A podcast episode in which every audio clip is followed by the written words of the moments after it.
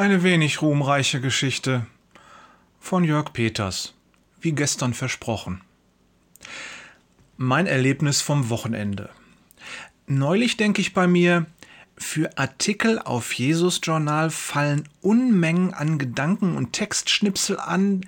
Das ist schade, die wegzuwerfen. Warum verwendest du die nicht auf eine andere Art? Gesagt, getan, schnell eine neue Webseite aufgesetzt und mal probehalber zwei Beiträge von Texten gepostet, die bei der Arbeit für JJ Jesus Journal angefallen sind. Dann komme ich auf eine weitere schlaue Idee. Ich Marketing-Genie.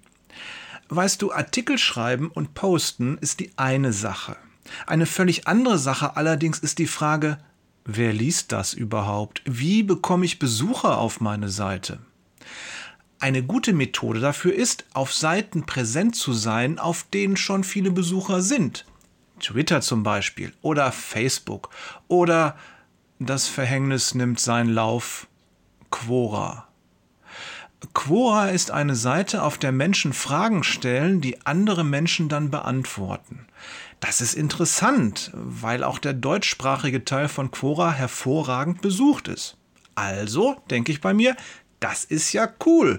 Da brauchst du nur passende Fragen suchen und deine schon vorhandenen Texte ein wenig umformulieren. Die Leute lesen diese Antworten und du kannst auf deine Webseite verweisen. Klassisches Online-Marketing. Das Problem taucht an einer anderen Stelle auf. Ich muss heute etwas ausholen, sonst wird der Sinn der Geschichte nicht klar. Okay? Kennst du ChatGPT? Okay. Eine faszinierende Software.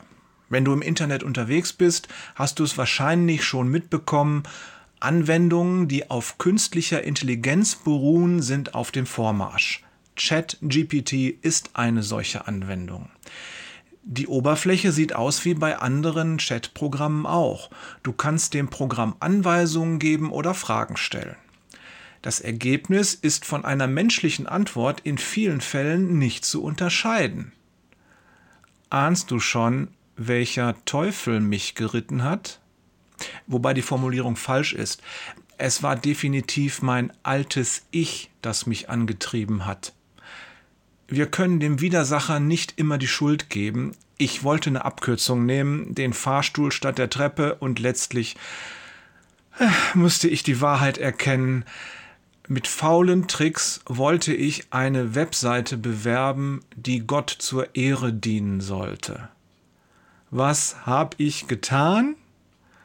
Na ja, ich habe mir zum Test eine eher unwichtige und auch ein bisschen merkwürdige Frage herausgesucht, diese dann in den Chatbot eingegeben, die Antwort etwas umformuliert und dann bei Quora gepostet.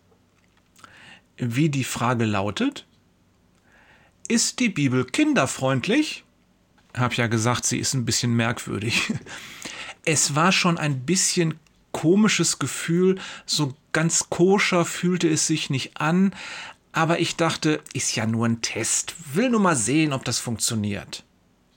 Naja, es hat nicht funktioniert. Auf Quora gepostet habe ich das Ding am Samstagabend. Am Sonntagmorgen hatte ich einen Kommentar. Klasse, dachte ich bei mir, das klappt ja gut. Fast ohne Arbeit hast du schon den ersten, der eine Antwort von dir gelesen hat.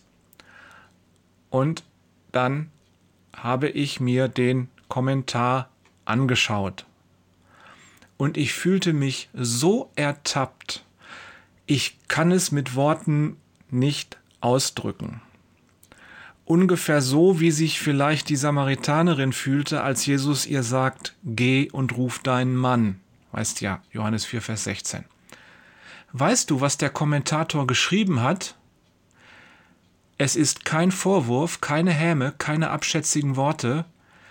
Er hat einfach nur die Originalantwort gepostet, die ich auch von ChatGPT bekommen hatte. Das war mehr als ein Wink mit dem Zaunpfahl. Und viel wirkungsvoller, mein lieber Scholli.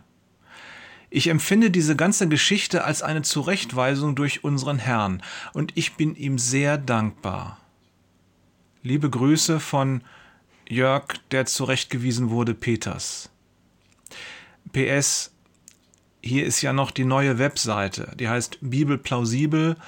Sie wird in den Show Notes zum Podcast verlinkt.